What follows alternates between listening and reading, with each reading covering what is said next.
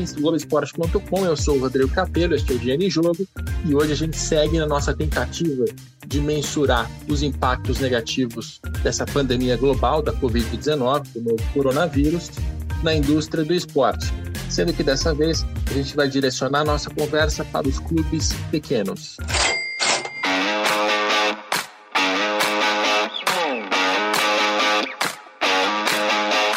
Muito bem, eu falo de clubes pequenos com todo o respeito do mundo, é só para deixar claro que a gente tem uma série de é, clubes de futebol no Brasil com portes diferentes, com desafios diferentes.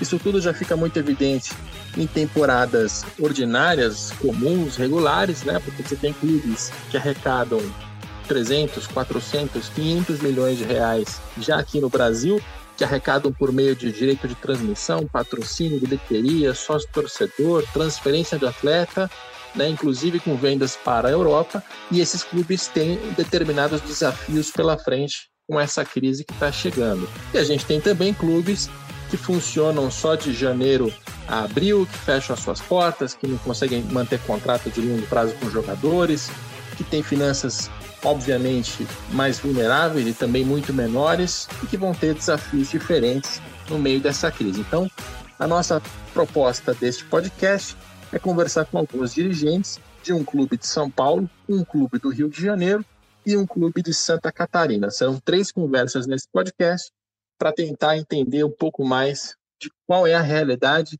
desses clubes. A gente vai começar por São Paulo conversando com o Henrico Ambrogini. Ele é CEO da Inter de Limeira, clube que está na primeira divisão estadual. Tudo bem, Henrico? Como vai, Capelo? Tudo bem? Tudo certo. Você foi contratado como CEO em maio do ano passado, né? Maio de 2019. Isso, comecei em maio de 2019, perfeito. Legal. E para quem não conhece o Henrico, ele também trabalhou antes como diretor do Bom Senso Futebol Clube, né? O Bom Senso UFC, movimento dos jogadores que fez uma série de reivindicações de mudanças estruturais no futebol brasileiro. É, o que mais eu posso destacar do seu currículo para quem não te conhece, Henrique? É, Capela, eu comecei no futebol via Bom Senso Futebol Clube mesmo, né? Eu sou engenheiro de formação, formado em engenharia de produção pela UFSCar, e fiquei três anos e meio à frente do Bom Senso como executivo, cuidava mais de, do relacionamento com clubes e jogadores, e era responsável também pelos projetos, fair play financeiro, calendário. Então foi, foi minha porta de entrada no mundo de futebol. Depois disso, com o reconhecimento que eu tive, eu fui convidado para ser o CEO de um clube empresa no Espírito Santo, chamado Espírito Santo Futebol Clube. E depois disso terminei, quando terminou meu contrato, eu fui para Londres terminar minha pós, fazer e terminar minha pós-graduação em gestão esportiva. E assim que eu estava terminando, em maio de, do ano passado, foi quando a Inter é, me convidou para ser o CEO dessa reestruturação que ela está passando.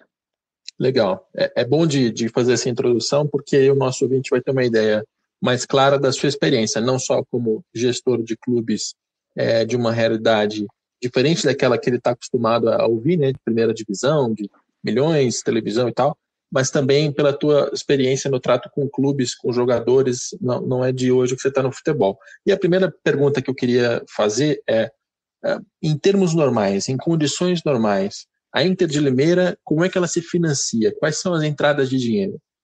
Hoje a Inter, eu vou separar em dois cenários, então. Um quando eu cheguei, em maio de 2019, e o cenário atual, é, com dois meses e pouquinho de Paulistão tendo rolado.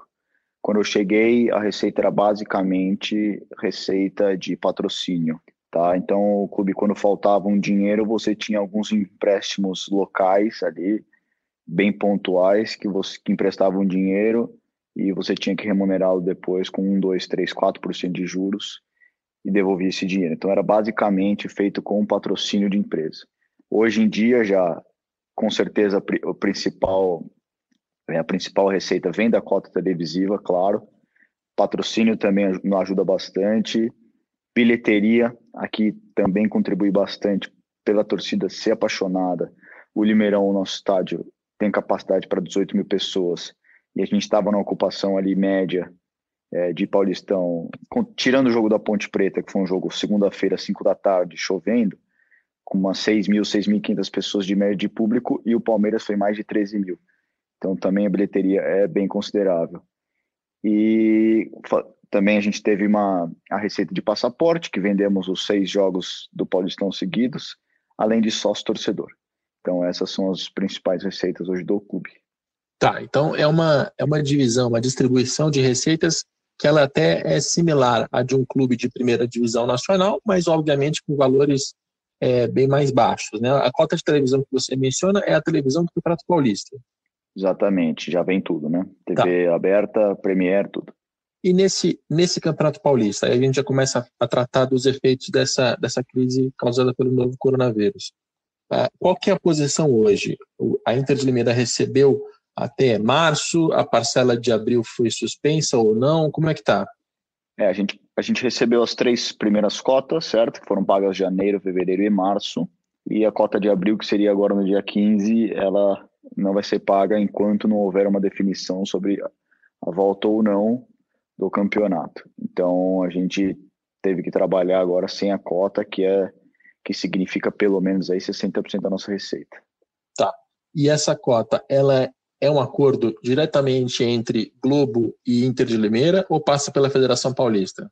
Não, ela, é, ela vem da Federação Paulista, inclusive no, no Congresso Técnico, ou a primeira, primeira reunião que você tem no ano é, das, dos clubes que participarão do Paulistão Série A1, é quando é apresentado o valor da cota. Você nem sabe de antemão o valor. Tá, e a Federação Paulista, nesse assunto específico de cota de televisão, ela, ela comunicou os clubes, ela, ela ofereceu algum tipo de, de suporte? Enfim, como é que foi essa conversa? Se não me engano, veio ontem o ofício da, é, da ofício comunicando o não pagamento do último, da última parcela, que seria em abril. E, mas por enquanto não falou nada se haverá uma ajuda, se é, se a cota será paga metade caso haja o cancelamento. Então, assim, a gente não tem nenhuma outra, nenhuma outra é, informação vinda da federação por enquanto. Tá, a gente está gravando esse podcast na quinta, ele está sendo publicado na segunda, então quando é, o Henrique fala em ontem, é primeiro de abril. Primeiro de abril, quando chega a, a, a notificação, a notificação da, da Federação Paulista, né, explicando é, sobre a suspensão do pagamento. E isso, no caso da Inter, são 60% da receita. É, bilheteria não tem mais porque não tem campeonato. Como é que está sócio torcedor e patrocínio? É, a gente, estão falando hoje, dia 2 de abril, a gente já foi comunicado sobre a suspensão de um patrocínio e o cancelamento do contrato de outro. Então, é, criação de dois patrocínios relevantes. Sócio torcedor vai continuar é igual, porque é como se fosse o nosso sócio torcedor é algo comprado em 12 vezes, né? Essa é a parcela mensal. Então, já foi feito o desembolso, vamos dizer assim, por parte dos nossos dos nossos torcedores. Então, essa é uma parcela que vai continuar igual. Receita de, de, é, de bilheteria, de fato, não haverá mais, porque eu acredito, mesmo voltando ao campeonato, serão portões fechados. E e a outra receita é, patro, é patrocínio, já falei. Então é basicamente isso que eu tenho a receber mesmo. Tá, e nesse cenário em que as receitas é, desaparecem, como é que ficam os custos? Vocês estão renegociando com os jogadores, redução salarial, antecipação de férias? Quais são as medidas que são possíveis de tomar nesse caso? É, o meu caso é um pouco mais, acredito que seja até o, o motivo do podcast, mas como eu não tenho contratos muito longos, porque eu fiz a maioria dos contratos aqui apenas para Paulista, tenho sete jogadores que têm contrato longo, é, a minha negociação com eles é um pouco, eu diria, um pouco mais complicada, mas ao mesmo tempo ela está dentro do meu planejamento. Uma vez que eu e o meu e a nossa diretoria aqui, nós temos uma visão completamente conservadora é, a respeito de investimento e do momento atual do clube. A Inter de Limeira, acho que você deve conhecer, não sei se todos os ouvintes sabem, é, uma, é campeã paulista, foi campeã da Série B em, é, em 88, paulista em 86, então é um clube de tradição, mas que desde 2010 aí bateu bezinha do estado de São Paulo, então chegou quase a fechar as portas, né? Então, é, esse processo todo de reestruturação não permitia que a gente tivesse gastos estratosféricos, então nós tivemos o pé no chão além da conta. Pra você ter uma noção, tenho certeza que a nossa folha é metade da mais baixa do Paulistão. Então, assim, o segundo mais baixo tem no mínimo o dobro da nossa folha e tudo isso foi feito pelo nosso modo de governar, que é extremamente conservador. Então, eu tenho um colchão hoje que me permite fazer algumas coisas é, que eu não tenha que renegociar salário de jogador. Eu, inclusive, estou tentando internamente aqui antecipar abril para eles. Eu paguei 31 de março, eu já paguei 15 dias de março, que seria só dia 10, já antecipei, e agora dia 10 recebem mais 15 dias, que é para eles terem algum fôlego financeiro nessa doideira que está a pandemia.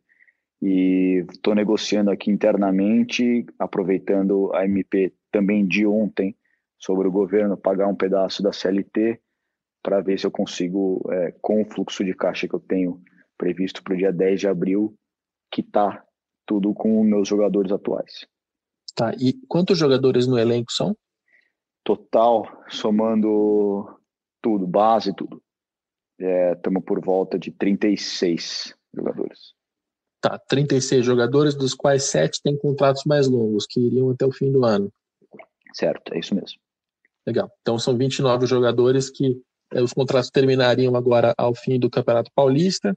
Então, em tese, o, o que está acontecendo é, nesse pagamento desse último mês de campeonato, você tem problemas de fluxo de caixa de um lado, mas está tá conseguindo pagar os salários é, desses jogadores.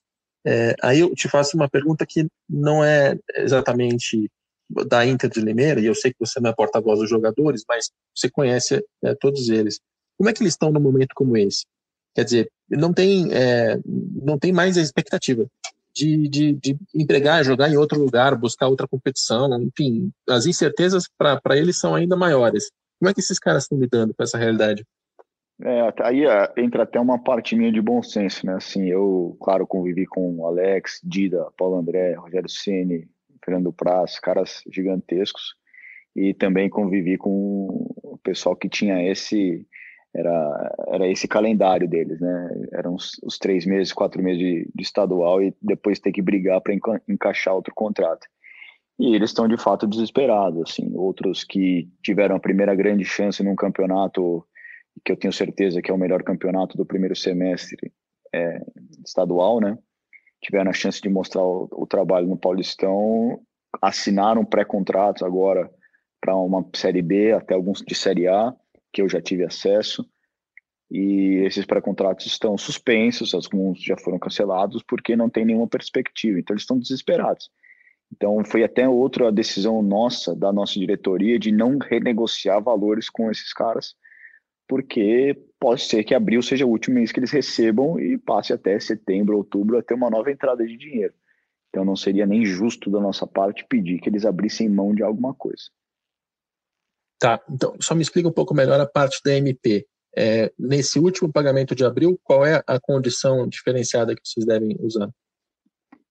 Se eu não estou enganado, até a gente estava em reunião até agora há pouco com o jurídico, com todo mundo, é, o governo toparia pagar até R$ 1.800 da CLT.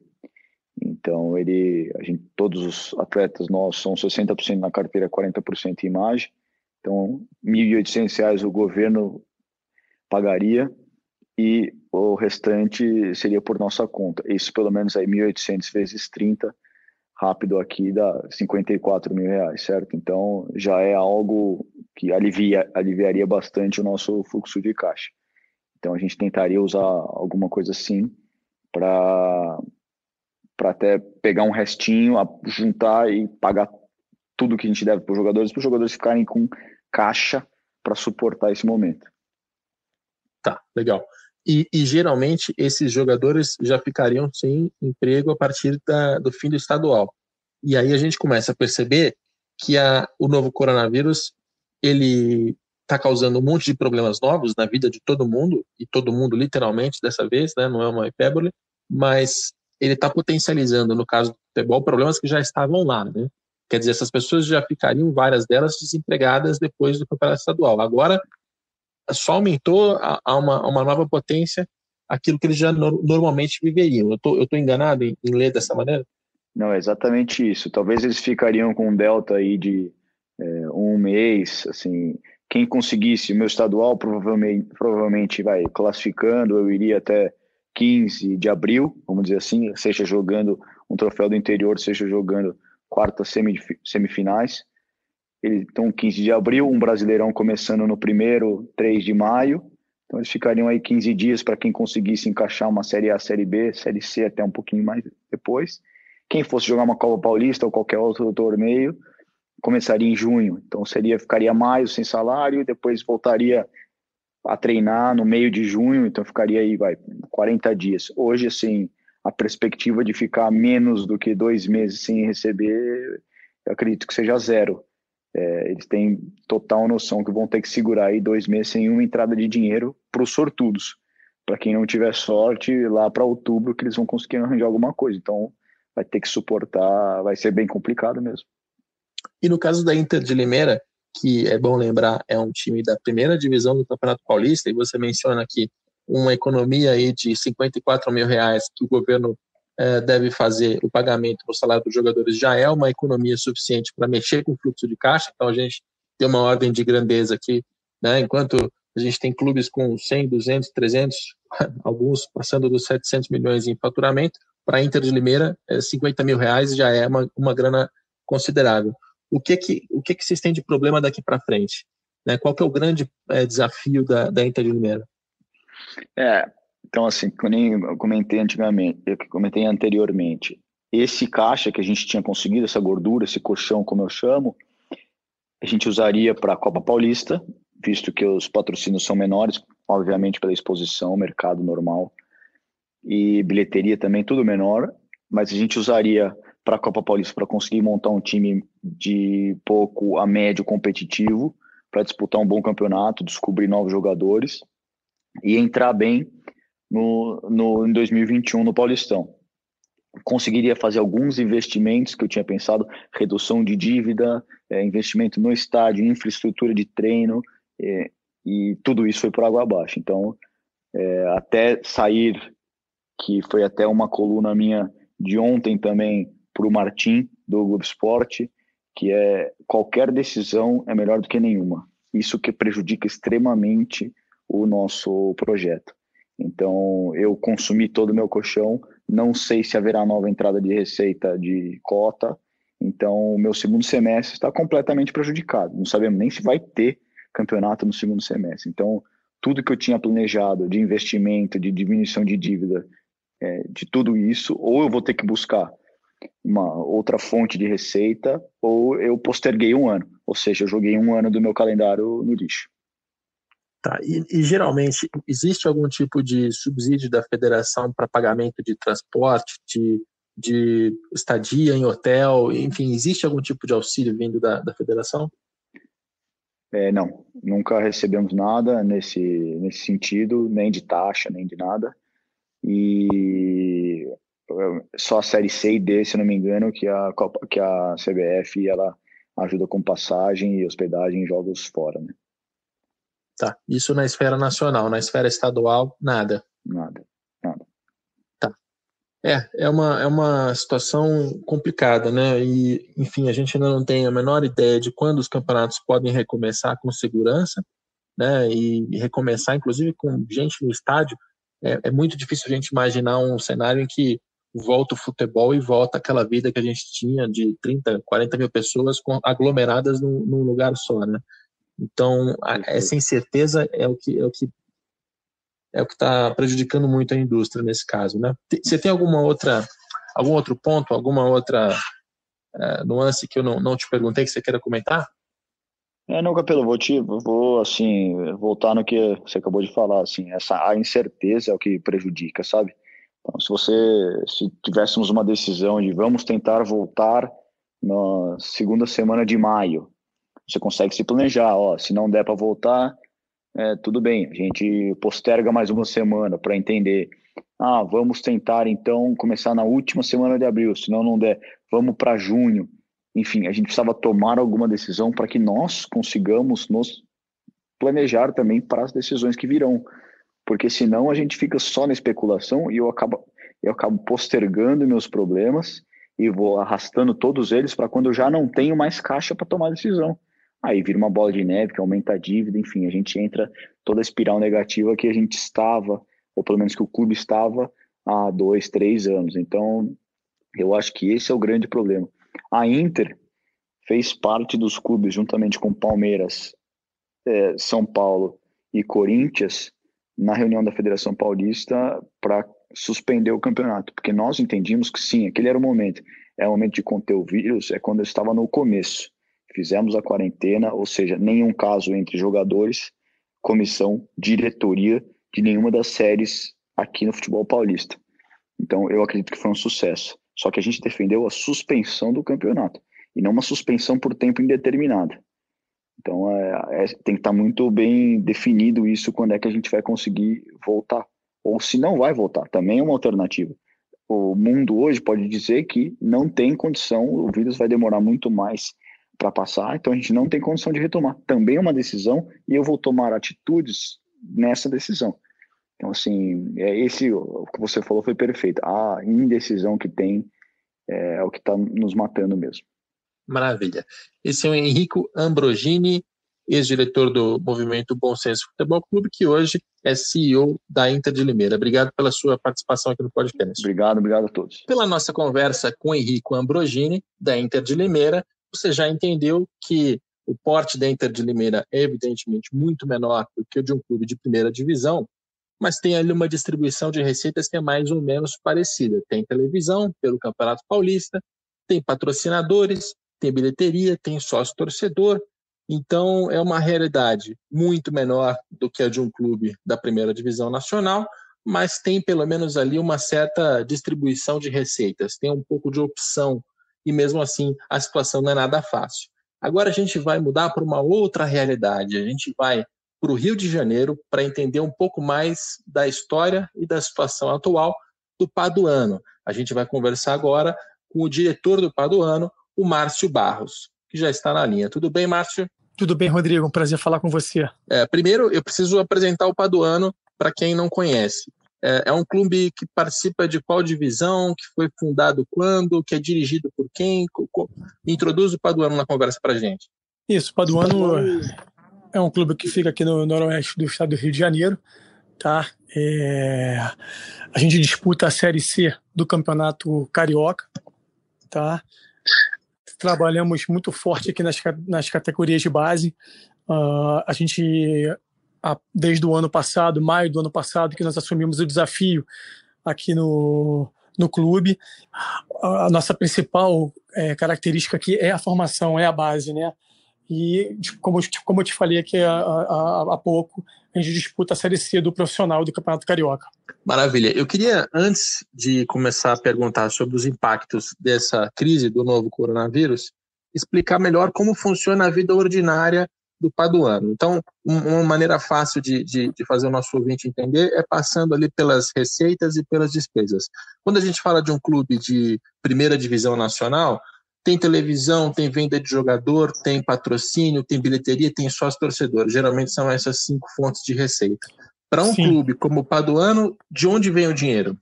É, na verdade, o dinheiro vem da, do, de investidor, né?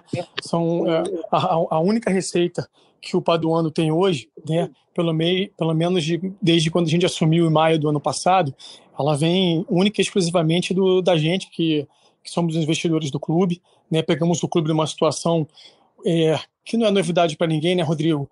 É, principalmente se tratando de Série C, né, de, de, um, de um campeonato. É, eu não vou falar para você é, desorganizado, porque eu não estou aqui para falar de federação, mas é, o a, gente, a gente passa por uma situação, né, por ser um clube pequeno, disputar uma, uma competição de nível de Série C muito inferior, cara, é, competições assim amadoras, eu vou dizer para você que tem mais organização do que do que a, a o que a gente costuma disputar em, com a federação. Então, para você conseguir algum tipo de receita fora os investidores é muito complicado porque a gente não tem muita visibilidade, né? A gente não tem como fazer é, nenhum tipo de ação com, com torcida, né? Por, por o clube é, fora a, a, a descredibilidade que o clube teve ao longo do, desse tempo. Né? Então, assim, hoje a única receita que a gente consegue é via os investidores mesmo, nós é que a gente que conseguimos gerir o clube, entendeu? Tá, o Paduano é uma associação civil sem fins lucrativos ou é uma empresa? Não, ela ainda é uma associação sem fim lucrativo. A gente está estudando né, a possibilidade de virar uma empresa, mas isso é uma coisa que a gente ainda está estudando, está com o nosso jurídico, é uma coisa que pode vir a acontecer, que a gente está buscando a, a, a, essa situação, mas é uma coisa muito embrionária ainda, mas ela ainda é uma associação sem, sem fins lucrativos. Tá, mesmo a bilheteria é, é, imagino que não, não gere, porque geralmente clubes que não estão em primeira, segunda divisão nacional, da Série C para baixo, basicamente é só bilheteria. No caso do Paduano, nem a bilheteria é relevante. Nem bilheteria, até porque quando você, quando você disputa uma Série C, né, a gente sabe da, da dificuldade de todos os, os clubes sabem da dificuldade que é, você, que, de, uh, que é fazer o futebol na Série C. O, além do custo ser altíssimo, tá? E a, o dia dos jogos, o horário dos jogos, é muito difícil você conseguir atrair público, né? Então, assim, é, os estádios, às vezes a gente joga com o estádio com o portão vazio, porque às vezes a gente não consegue a liberação, o laudo, né? É, é, é uma burocracia muito grande, a gente acaba não conseguindo obter essa receita de, de bilheteria. Então, a maioria dos jogos é portão fechado, né? E, e a gente não consegue é, receita pra, em, com relação ao público. Tá, e os investidores que você menciona, você é um deles? Na verdade, é, eu assumi a responsabilidade aqui desde o ano passado, como eu te falei, né, Rodrigo? A, convi a, a convite é do presidente anterior, né, a gestão dele foi até o final do ano, e como a gente conseguiu fazer um trabalho é, com seriedade, né, a gente, eu trabalho com futebol há bastante tempo, 18 anos que eu trabalho com futebol, é, eu consegui passar uma credibilidade para o pessoal aqui do clube. O Paduano, as gestões anteriores, assim, eu não, não, gosto muito de ficar criticando, mas a gente não conseguiu fazer, uma, é, não conseguiram fazer uma evolução no futebol e no ano, até o ano passado, quando a gente assumiu, a gente mostrou a seriedade, né? E, e, e eu, com meu conhecimento, com os parceiros, a gente está tentando é, ajudar e, levar, e fazer o futebol aqui no Paduano. Um dos parceiros, eu posso falar para você, é o pessoal do, do Esporte Clube Brasil, que era o, o pessoal que fez o futebol junto com o Oeste Barueri, né? Então esse pessoal está com a gente, é nosso sócio no projeto, tá?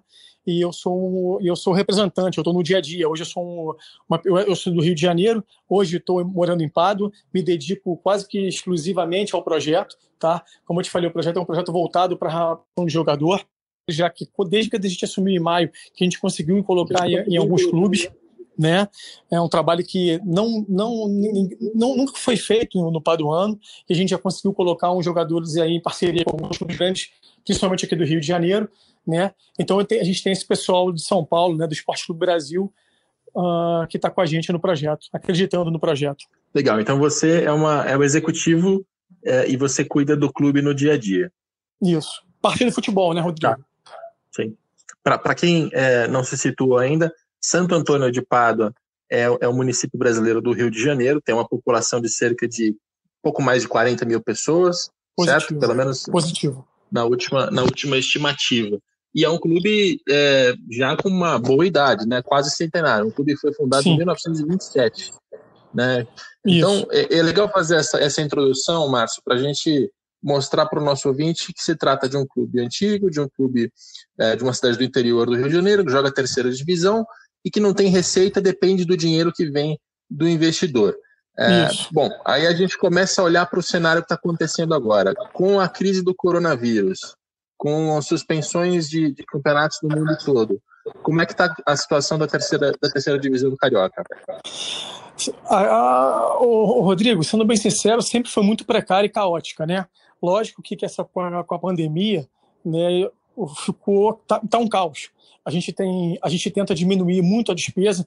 É, a gente, a gente tem, mas mesmo diminuindo a despesa, nós temos compromissos, nós temos despesas, algumas despesas fixas, até porque nós temos aqui cozinheiro, que a gente tem, como a gente trabalha com categoria de base, então algumas coisas mínimas a gente, a gente ainda tem, né? Cozinheiro, o nosso, o nosso pessoal que cuida de uniforme, né? Uh, uh, uh, nosso pessoal operacional que cuida de contratos junto à federação. Então a gente tem algumas despesas fixas que a gente não consegue é, expurgar 100%. Né?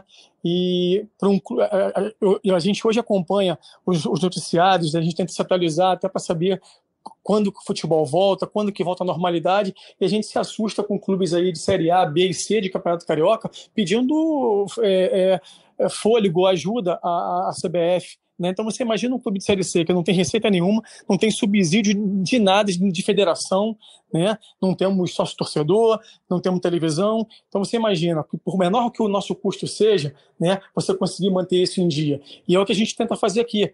A, a gente tentou enxugar ao máximo. Hoje está tudo parado. A gente mandou nossos meninos de base é, ficar em casa, cada um com uma cartilha de treinamento, né, de acordo com a categoria. Né? Nosso profissional ainda não começou, mas temos alguns jogadores que a gente é, acaba tendo que pagar, né? Porque são jogadores que a gente não, a gente não gostaria de perder para a sequência da, da, da Série C esse ano. Né? Então, quer dizer, é um custo que nós temos de manter o salário em dia e é uma dificuldade absurda uma dificuldade absurda. E a gente não tem nenhum tipo de ajuda, cara, e, e, e, nem suporte, como eu te falo, a federação podia emitir um comunicado. Por exemplo, a gente, a, a Série C esse ano está tá com grande chance de não acontecer. Não acontecendo, olha o impacto disso aí, cara. Eu, eu, tendo, eu pagando despesa, bancando estrutura, né? Então é complicado, Rodrigo. Tá muito difícil mesmo o campeonato da terceira divisão carioca, é, carioca não, Fluminense, né? Porque Isso. a gente estado inteiro. Mas é, ele, ele aconteceria se estivéssemos no ano normal, entre qual mês e, e qual mês? No segundo semestre, é, mais ou menos em agosto, né? Porque ano passado é, atrasou, né? É, sempre não tem uma data específica, né? É, certa. É, ano passado atrasou bastante, começou praticamente em outubro, mas normalmente é em agosto entre agosto e setembro.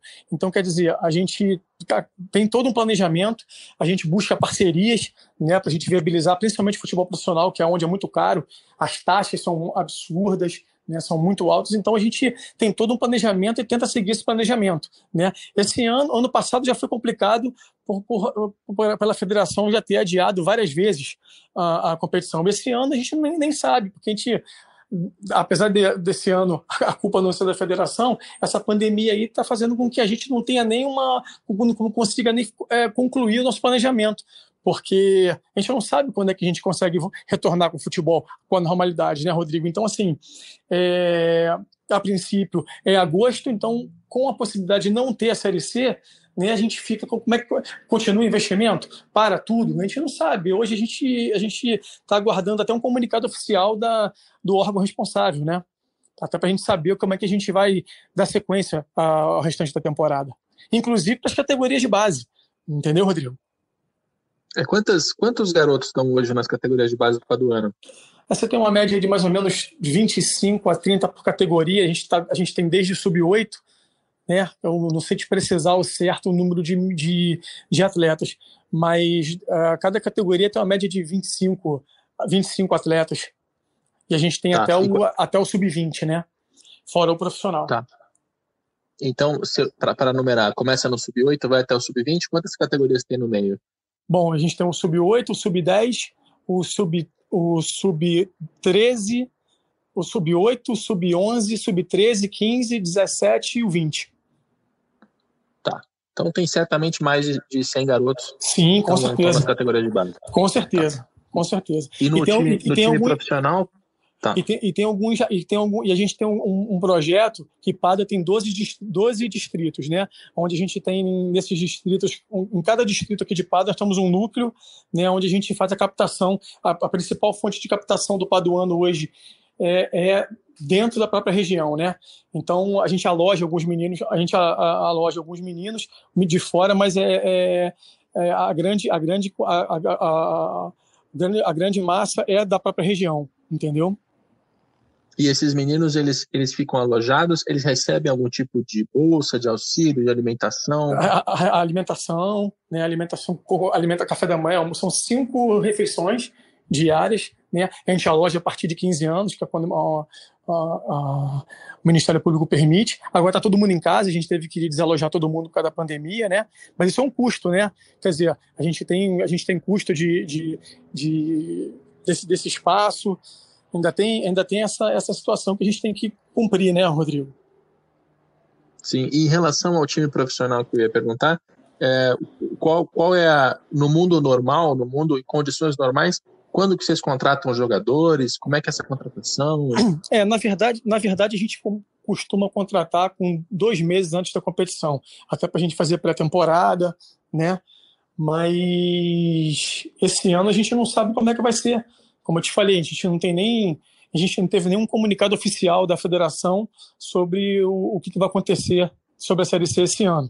Mas normalmente a gente, a gente tenta, com dois meses de antecedência à competição, que a gente faz, uma, a, gente faz a, a, a seleção, a gente faz a pré-temporada, faz alguma, alguma série de, de, de entre três a cinco amistosos, né, para a gente iniciar, iniciar a competição. Esse ano a gente vai fazer uma, uma coisa diferente, porque como a gente resolveu vir uma, como a gente viria um pouco mais forte, né? A gente, a gente tem um, um, um, parceiro que eu nem posso divulgar ainda porque não tem nada assinado, né? Que a gente viria um pouco mais forte, a gente viria até um, a gente iniciaria até um, com, com três meses de antecedência, a gente viria forte para buscar a, a, o acesso à B2, né? Então assim, é, mas como eu te falei, a, de Baia aguardando um comunicado oficial da federação. Tá, e só para eu fechar o raciocínio, para ter todas as informações antes de formar uma opinião, é, os investidores que vocês captam são investidores que eles, eles buscam que tipo de retorno? Eles estão contando com a venda de jogador, eles estão contando com. Eles têm, eles têm negócios e estão fazendo patrocínios para divulgar seus produtos, enfim. Como é que esses investidores, tanto os que estão no comando do clube, quanto desses patrocinadores, qual, qual é a contrapartida que eles têm? Então, o, o, hoje os investidores que estão que apoiando a gente, que são nossos parceiros, é, a gente é exclusivamente venda de jogador, retorno a médio e longo prazo. E a gente entendeu que a região é um celeiro, é uma oportunidade, é um celeiro de, de, de meninos aqui com bate no potencial, que com estrutura, com a gente dando total apoio aqui, cara, a, a, a gente consegue revelar é, jogadores aí para em parceria com, com, os grandes clubes, né? A gente buscar vitrines maiores. Por exemplo, a gente tem um, um, um, um menino, cara, que é nosso, que já está no Fluminense, bem pra caramba, o, o Eric. É, nós temos um goleiro no Flamengo, o Alisson. Né? Então, assim, a, a ideia ela é de médio a longo prazo a, a, o retorno ser exclusivamente com, com venda de, de desses meninos, né? Tá, e por enquanto os investidores, a posição deles qual é? Continua pagando esses custos ah, e vão ver o que vai dar?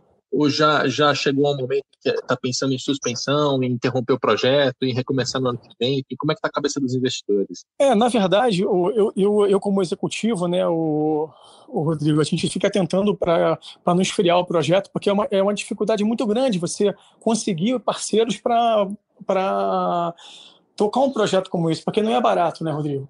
Não é barato. E, e, e, como a gente, como eu te falei, a gente trabalha forte aqui na base, né? Hoje o principal, a principal fonte de despesa é o futebol profissional. Então, assim, eles inclusive ajudam a gente no futebol profissional, né? Então a gente tenta é, mostrar que até porque eles estão passando por isso também, porque como eles têm esse projeto em São Paulo, né, eles estão passando pela mesma, pela mesma situação do que a gente aqui. Então a gente adotou que é tentar baixar custo, né, tentar com que eles não não pulem do barco, né, vamos dizer assim. É, são pessoas que não estão no futebol, por, é, não são aventureiros do futebol, são pessoas que entendem, né, mas como todo negócio tem risco, né, e todo mundo espera retorno. Então é, dependendo do que acontecer no futuro, realmente a gente tem medo deles é, não, não, não, nos apoiarem mais, né? Tá, então vamos tentar fechar essa história. É, o Paduano é um clube que normalmente já não tem receita, que tem categorias de base com custo mensal relevante, né? afinal tem mais de 100 garotos que estão alojados, que recebem alimentação, todas essas pessoas e famílias contam com isso. E geralmente já é problemático administrar o Paduano, porque, por exemplo, a Série C do Carioca do ano passado, que era para começar em agosto, vai começar em outubro. Então, geralmente já tem uma, uma, uma desorganização Ex e uma vulnerabilidade. Exatamente, exatamente. A gente, a gente conta. O com... que acontece. Oi, pode falar, Rodrigo, desculpa.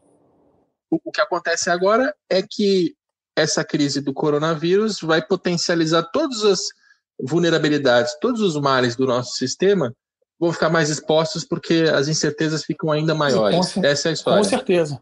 Esse é o resumo, perfeito, Rodrigo.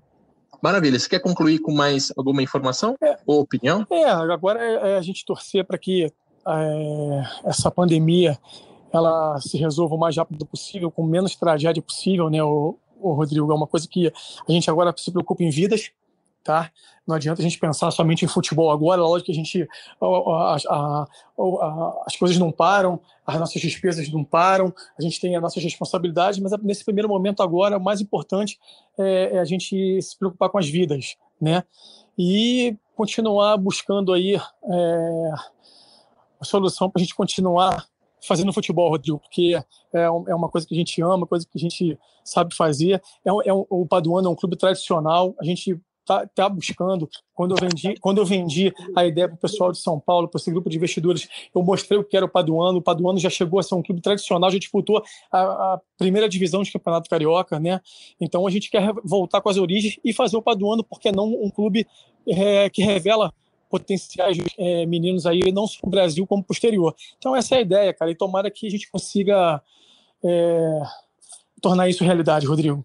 Maravilha. Esse é o Márcio Barros, diretor do Paduano. Agradeço muito a sua, a sua participação aqui no podcast. Muito obrigado, Rodrigo. Muito bem, essa é a realidade do Paduano, um clube da terceira divisão do Rio de Janeiro, que não tem receita com televisão, patrocínio, bilheteria, sócio torcedor. É, então, não tem receitas para serem suspensas, que é o caso de grande parte dos outros clubes que têm portes maiores do que ele, do que ele, mas é um clube que depende de jogar, depende de ir a campo para mostrar os seus jogadores, eventualmente conseguir uma vitrine. O negócio está é, baseado na transferência de jogador. A partir do momento em que esses investidores, que o Márcio Barros mencionou, não conseguem mostrar os jogadores, não conseguem dar sequência, isso também começa a fazer a roda parar de um jeito diferente do que aquele que a gente encontrou no caso da Inter de Limeira.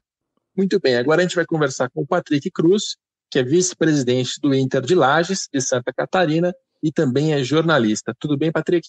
Tudo bem, Rodrigo. Um prazer falar contigo. A gente dividiu o endereço de trabalho durante um certo período. Eu era repórter da revista Época, na editora Globo, e ele era redator-chefe da DQ Brasil, da editora Globo Condenaste. Então a gente, durante um certo período, é, dividiu o elevador, né? Exatamente, fomos contemporâneos ali e agora, em, em, agora estamos ligados aí pela, pelo podcast, né? Estamos, estamos no mesmo endereço virtual, digamos assim.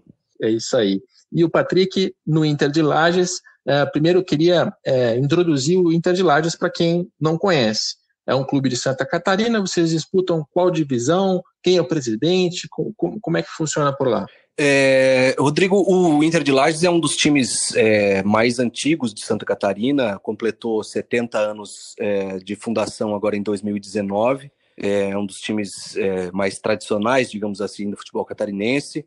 É, no momento, o clube está na Série B do estadual. A, a, o futebol profissional em Santa Catarina tem três divisões. O Inter está na segunda, depois de ter é, retornado à primeira divisão, ficou muito tempo fora da primeira divisão. A gente conseguiu um trabalho é, de união na cidade, é, pela, pelo fortalecimento do clube. A gente conseguiu levar o clube depois de mais de uma década de ausência para a primeira divisão. Disputou nesse retorno quatro anos na primeira, fez algumas boas campanhas, é, especialmente nos dois primeiros anos de retorno. É, e voltou para as competições nacionais é, em virtude dessas boas campanhas no estadual. É, mas é, clubes pequenos têm a dificuldade, né, sempre da, de permanência, é sempre uma luta todo ano. É, caiu em 2018 é, para a segunda divisão do estadual. Em 2019 disputou até a penúltima rodada ali, é, tinha chances de brigar pelo retorno, brigar pelo acesso. Não foi possível agora em 2019 e neste ano, 2020, trabalha para de novo brigar pelo, pelo retorno para a Série A, que a gente acredita que é o, o lugar de direito aí do Inter de Lages, que é uma das camisas mais é, tradicionais do futebol catarinense. É, é, essa é uma pergunta que eu vou fazer agora, que o nosso ouvinte está ouvindo pela terceira vez, porque eu já perguntei para o dirigente da Inter de Limeira e do Paduano, no Rio de Janeiro. Aí eu refaço para você. Quais são as fontes de receita do Inter de Lages? Vocês têm cota de televisão, tem patrocinador, bilheteria, sócio-torcedor? Vocês vendem jogador? É, Rodrigo, é, o Inter de Lages representa ou é um dos integrantes aí do que, que é o verdadeiro futebol brasileiro, né? 90, 95% dos atletas, dos clubes fazem parte de um universo de, é, é, que é esse em que o Inter de Lages está, é, de ter calendários de três, quatro, cinco meses, aí cinco meses, quando ele é um pouco mais extenso. Esse é o futebol brasileiro, o que a gente vê na Série A e B, com cota de TV, ou, ou mesmo nos estaduais mais ricos, né? São Paulo, Rio de Janeiro, Rio Grande do Sul, é, de você ter uma, uma preparação mínima ali, uma, uma previsão um pouco mais firme né, de receitas, é, isso daí é exceção, a regra é dos clubes que não têm é, essa é, cota de TV, que é uma das principais fontes de receita para a maioria dos clubes. É, então você tem que fazer planejamentos em cima de todo ano, você tem que reconstruir, né? Você não consegue terminar a temporada de 2019 já sabendo que 2020 você vai ter uma receita X, porque no mínimo vai ter aquela cota de TV ali. É, o Inter de Lages, assim como 90, 95% aí dos clubes do Brasil, não tem essa é, essa, essa possibilidade, né? Não podem contar com essa fonte de receita. Então, o que, que o Inter tem hoje? Trabalha basicamente com patrocínios de empresas privadas que são é, renovados, muitos parceiros, são muitas empresas da cidade ou eventualmente é, empresas de maior porte que têm operação em lajes, mas não tem, é, mas não, não são de, de, da cidade originalmente, né? Mas tem operações lá, então a gente é, une forças aí com a CDL da cidade, com a Associação Comercial Industrial da cidade, que eh, apoiam o clube na, no contato, né, nessa intermediação, atraindo esses parceiros. É, essa é uma das principais fontes de receita. E o Inter também, assim, é, nos últimos anos, desde que a gente começou um processo em 2013 de retomada, o clube estava muito embaixo, como eu disse é, anteriormente, o clube ficou muito tempo fora da primeira divisão, esteve muito ameaçado de fechar as portas.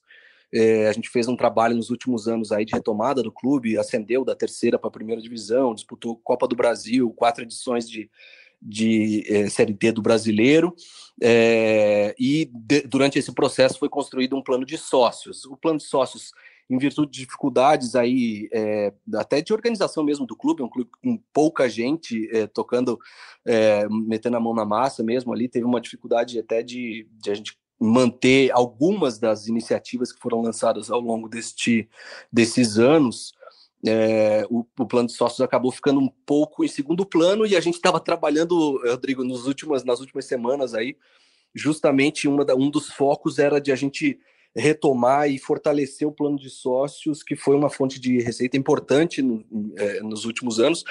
É, como eu disse, ficou um pouco em segundo plano por dificuldades do clube de estrutura, e a gente estava trabalhando para definir isso, como é que vão fazer, sendo né, uma competição mais curta, é, é, como, é que, como é que vai funcionar na segunda divisão, e a gente estava nessa discussão quando deu a estourou a, a, crise toda do coronavírus, então a gente também, assim, como é que a gente vai é, comercializar e montar um plano de sócios é, se a gente não sabe nem quando é que a competição começa. Né? Então, é, essa seria também uma, ou é ainda, né, um plano de, de a gente conseguir fortalecer as finanças aí é, com esse plano, mas também ficou prejudicado o, o, planejamento e toda a estruturação dessa, desse plano, porque estamos sem horizonte, infelizmente entre os patrocinadores, algum deles já manifestou suspensão, é, cancelamento de contrato, ou tinha negociação que foi desfeita? Não, na verdade, assim, os contatos eles estavam, é, são, é, são contratos é, feitos por temporada, né? Eles não, é, o Inter como estava nessa, como no ano passado já estava, em 2019 já estava na Série B. É, e com a possibilidade, né, a, a pretensão era essa de voltar para a Série A, então não daria para fazer um acordo que fosse de mais do que a própria temporada, de duas ou três temporadas, porque se eventualmente o Inter subisse, é, conseguiria é, as, as cotas de patrocínio elas, elas é, imediatamente subiriam, né? Então não daria para fazer um acordo para mais do que um ano, porque se subisse, né, teria que ser renegociado isso. Então, é, é, os acordos eles têm sido feitos temporada a temporada, alguns dos parceiros têm se mantido já uh, há alguns anos, é, mas aí acaba, acaba a competição, é, fica alguns meses fora de, de combate dentro de campo, né? Porque, como eu disse, fora de campo o trabalho nunca para. é, e nesse momento estava em negociação para, é, primordialmente ou prioritariamente com os parceiros que estavam com o clube no ano passado, esses, essas conversas tiveram que ser interrompidas, até porque elas não podem, sequer uma reunião é, presencial pode ser feita, né? E, e é o tipo de tratativa que você não faz por, é, por é, meios remotos, né? Não é uma reunião que você consiga resolver é, numa conversa por, por aplicativo, por Zoom ou por Skype ou qualquer outro, tem que ser presencialmente, tem que ter o olho no olho, porque é uma negociação também comercial, né? E, e, as reuniões tiveram que ser interrompidas porque não, não tem como encontrar com, com esses potenciais parceiros aí. É, as negociações estavam em andamento, elas estão suspensas e a gente vai retomar assim que é, for possível retomar, né? Mas também já a gente tendo em mente que é, a dificuldade vai ser muito grande porque é, é, é, é muitos setores vão, vão sofrer com, com o que está acontecendo com a economia, né, Rodrigo? É, então, a gente sabe que aí a gente vai ter que mudar um pouco as, as, o foco, mudar um pouco também assim, a, a estratégia nesse, nesses contatos, porque é, o país é outro, o mundo é outro, e aí o futebol também vai ser, é, automaticamente vai ser outro também. E do lado dos custos, o, o Inter de Lages hoje tem jogadores contratados, tem categorias de base, enfim, ou, ou, ou, esse é o tipo de contratação que é feito na hora do campeonato e com essa incerteza não se é, sabe. Uh, o, em paralelo com uh, a montagem da estrutura financeira, é, para a competição, que, como eu disse, ela estava prevista para começar no dia 31 de maio, é, já estava se negociando com, com alguns atletas que estão, né, com, ou pelo menos estavam, é, é, disputando competições agora nos primeiros meses do ano. Então, é, também isso ficou prejudicado. Como é que você faz é, um contrato com um atleta que a gente não sabe se ele vai estar tá liberado, se a competição dele, né, o estadual dele vai ter sido concluído é, é, quando a competição do Inter de Lages começar. Então a gente não consegue fazer o contrato é, também em virtude disso, mas por, além disso ainda tem a, a questão financeira também, né? A gente não existia um planejamento feito já no fim do ano passado sobre cronograma aí de datas sobre apresentação, datas para fechamento aí dos, dos acordos financeiros. Isso tudo foi teve que ser deixado de lado e a gente vai ter que refazer isso às pressas e todo dia essas, é, esses cálculos ou essas mudanças aí de, de cronograma elas são, são rearranjadas. É, o Inter não tem, é, como tem disputa competições, está disputando né, uma competição mais curta, de três meses e meio, quatro meses, é, não tem contratos de atletas que tenham ficado do ano passado, né? Acabou a competição, é, os, os contratos eles, eles é, tinham vigência até o fim da Série B do ano passado, acabou ali, os atletas seguiram seu rumo, alguns, obviamente, que eles retornam, porque são atletas que têm uma ligação até mais, mais longa com, com o clube, alguns que disputaram a competição é, é, a Série B do, do Catarinense ano passado pelo Inter, eles estavam já pela terceira, quarta, quinta vez passagem pelo Inter ali, já tem um histórico mais longo com o clube, mas eles não ficam indefinidamente, né? Como acontece com os clubes é, de maior projeção que estão aí nas séries A e B, porque consegue, como eu disse antes, é, consegue ter uma projeção de receita, especialmente com, com a fonte de a fonte de, de eh, cota de TV, né? É, o Inter vai é, ter que. As categorias de base tem? Vocês têm categorias Sim, de base? Sim, categorias de base tava, essa competição foi interrompida, foram disputadas duas rodadas é, do Sub-17, que a, a, o Inter, estando na Série B do estadual, ele é, disputa, tem nas, nas é, nas regras ali da Federação Catarinense, os clubes que estão na Série B é, profissional, eles disputam obrigatoriamente a, a categoria sub-17 dos clubes da Série B.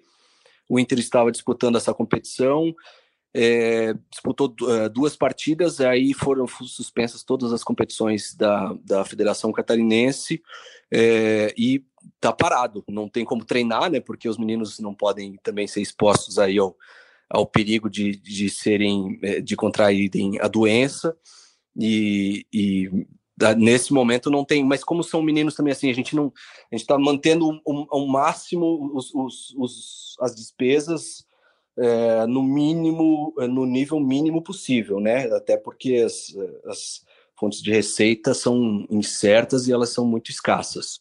É, a, a, categoria de base hoje ela é formada basicamente por meninos da própria cidade de Lages, é, então, os meninos moram nas suas próprias casas, não tem alojamento, já foi mantido, o Inter já teve essa estrutura de manter, além do time profissional, é, um, alojamentos para alguns meninos da, da base. É, esse, essa estrutura foi enxugada depois do, da, do rebaixamento lá da Série A em 2018, para que as despesas não fiquem, não cresçam mais do que as receitas. E é, não tem essa despesa com moradia, com alimentação dos meninos, mas mas, enfim, tem as despesas de, de competição, né? E elas, é, com a competição tendo sido paralisada, essas despesas se é, foram congeladas também.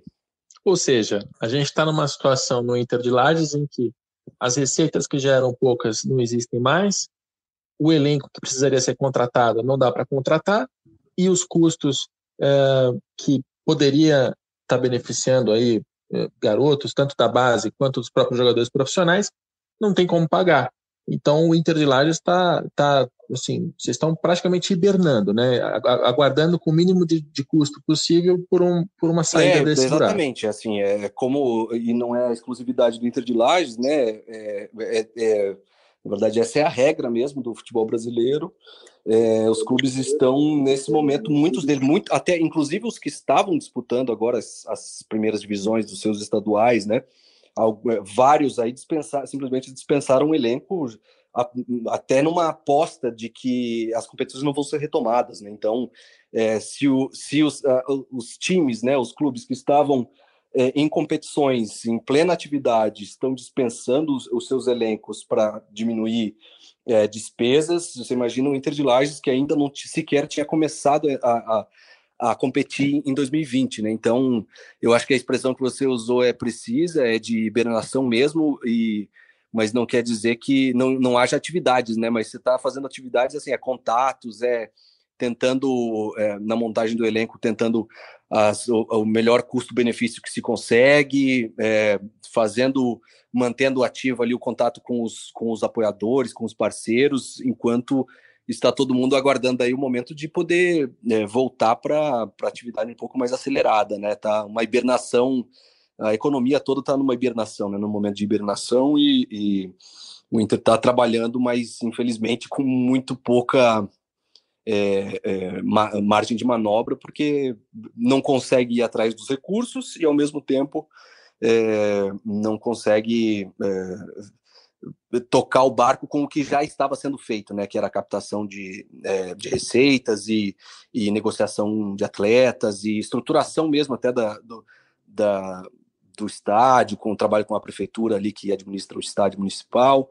Enfim, está tudo infelizmente paralisado e a gente esperando aí que as coisas se resolvam é, o mais rapidamente possível, mas sem atropelar, um, sem atropelar os, os, os ritos, né, Rodrigo? Também assim, a gente, a gente sabe que é uma situação muito difícil é, economicamente, financeiramente, tudo, mas também é uma questão de saúde. A gente sabe que essa, esse passo atrás que o mundo todo está dando também é necessário para evitar, uh, para diminuir o número possível de, uh, de mortes aí causadas por essa, por essa doença. É, e fazendo também uma, uma dedução aqui, até pela configuração do calendário, como os estaduais de, de primeira divisão acabam em abril, vocês começariam em maio, então o Inter de Lages acabaria empregando alguns dos jogadores que sairiam de seus clubes que, que disputaram o estadual. Ou seja, é, essa parada nesse, nesse extrato né, da, do futebol faz com que esses jogadores não tenham possibilidade de recolocação para tentar continuar. Então a gente vai percebendo como a, a roda para de girar e a indústria inteira é, vai A lógica é, é exatamente essa é, para é, para esse futebol menos visto, né, das divisões menores dos estaduais, ou mesmo das divisões é, menores até do brasileiro, né, especialmente da série D, que é um, que é um pouco mais é, heterodoxa, heterodoxa, digamos assim. Um, a, a, lógica é essa: você, os, os é, atletas é, com exceção aí dos atletas que têm contratos mais longos, né, dos clubes que têm mais os clubes mais fortes, mas os atletas que disputam, consegue, que conseguem se empregar bem, eles disputam a primeira divisão, ou mesmo Série A2, por exemplo, do Paulista aí, é, nos primeiros meses do ano, encerradas essas competições, os atletas que não seguem nos grandes clubes aí, Série A e B, é, eles vão, aí eles giram, vão para a segunda etapa do seu ano, é, que é de jogar as outras competições, é a Série B do estadual é, de Santa Catarina e de outros estados, ou então Série C ou D do brasileiro, e aí depois ainda tem um, às vezes ainda tem uma terceira etapa do ano para os atletas, que é, é digamos, né, que acaba ali o estadual Série B do catarinense, é, ainda tem aí uma competição, uma Copa estadual no fim do ano, que o atleta também pode ali fazer um contrato de três meses. Então, os atletas que conseguem é, que conseguem ter uma temporada mais longa, eles fazem isso. É, e, e, que não tem contratos longos, eles fazem isso. É, prejudicou o ciclo de, é, de atividades dessas pessoas, desses atletas, e prejudicou também é, o ciclo de atividades do, de um clube como o Inter, como como eu, é, e friso isso, 90% do futebol brasileiro é assim que funciona, né? O, o Inter estava aguardando o fim de uma competição para poder saber com que atletas que ele ia poder contar, é, e, e, nesse momento não consegue nem negociar, porque não é só o problema da, da definição de receitas, mas também a gente não sabe como é que vai ficar o contrato desses atletas, né? Que, estão, que estavam não sei se continuarão aí com essas competições em andamento até, até o, o início de março, meados de março, aí quando parou tudo. E a última pergunta rápida. A Federação Catarinense, ela subsidia alguma coisa na, na operação do Inter de Lages? Se, seja transporte, estadia, alguma coisa é paga pela federação ou é 100% é, vocês tem, mesmos? É, sempre tem umas... É, as, as negociações, Rodrigo, ano a ano, né, de tentar reduzir é, taxas, reduzir as despesas, é, que são as despesas operacionais ali da federação. A gente sabe que a federação tem as suas, é, as suas obrigações também. É, e uma coisa que ela faz, por exemplo, assim, ela não abdica dos, é, dos custos, por exemplo, de registro de atletas, mas ela oferece um prazo é, com um desconto é, né, considerável aí no, no, no valor das, é, do, da, do registro né, do atleta para você inscrever o atleta na competição. Se você consegue antecipar é, a, a inscrição do atleta, a taxa é bem menor. Então, você, é, não, não deixa de ter a taxa, mas a taxa é bem menor. Então, essa é uma das, é, das, é, das ofertas né, feitas pela, pela federação, mas também era outra coisa que estava em debate. É, é, que é sobre como é que o que, que a gente consegue de, de reduzir aí para os clubes todos de, de despesas, mas assim como tem, por exemplo, na, na série D de é, subsídio para é, para transporte, né, para hospedagem, essa esse benefício na Federação Catarinense, por exemplo, é, pelo menos é, ele não, não existe, existe esse outro que eu, que eu mencionei a você de um desconto grande aí nas, nas inscrições de atletas, mas tudo agora vamos, a gente vai, também vai ver como é que vai ficar isso né é, é, nessa na retomada. É, as conversas certamente vão por aí também é, assim como a federação tem as suas obrigações os clubes também têm e a gente sabe que todos os clubes vão ser afetados as suas, as suas receitas vão ser afetadas e isso certamente vai entrar aí nas tratativas e nos, nas, nos debates que vão, vão vir nas próximas semanas. Muito bem. Patrick Cruz vice-presidente do Inter de Lages, do Inter de Lages, no masculino, bom sempre frisar e educar os nossos ouvintes. Obrigado pela participação. É, obrigado Patrick. a você, Rodrigo. Bom trabalho aí e sucesso para nós nesse ano maluco que a gente está vivendo. E assim a gente vai encerrando o nosso podcast. Eu espero que você tenha tido a oportunidade de conhecer três realidades diferentes, né, da, da Inter de Limeira, do Paduano e do Inter de Lages. São clubes com características diferentes que estão passando por problemas diferentes no meio dessa crise, mas eu queria terminar com um recado que eu acho muito importante de não perder de vista em meio a tudo isso que a gente está vivendo. A gente, quando conversa com esses clubes, é óbvio que no momento como esse, eles estão com problemas que eles não tinham antes, com incertezas muito grandes né? E isso vai gerar uma série de, de consequências negativas no mercado como um todo. Só que isso não foi exclusivamente causado pelo novo coronavírus. a gente é, protela aqui no futebol brasileiro uma série de reformas estruturais que são fundamentais.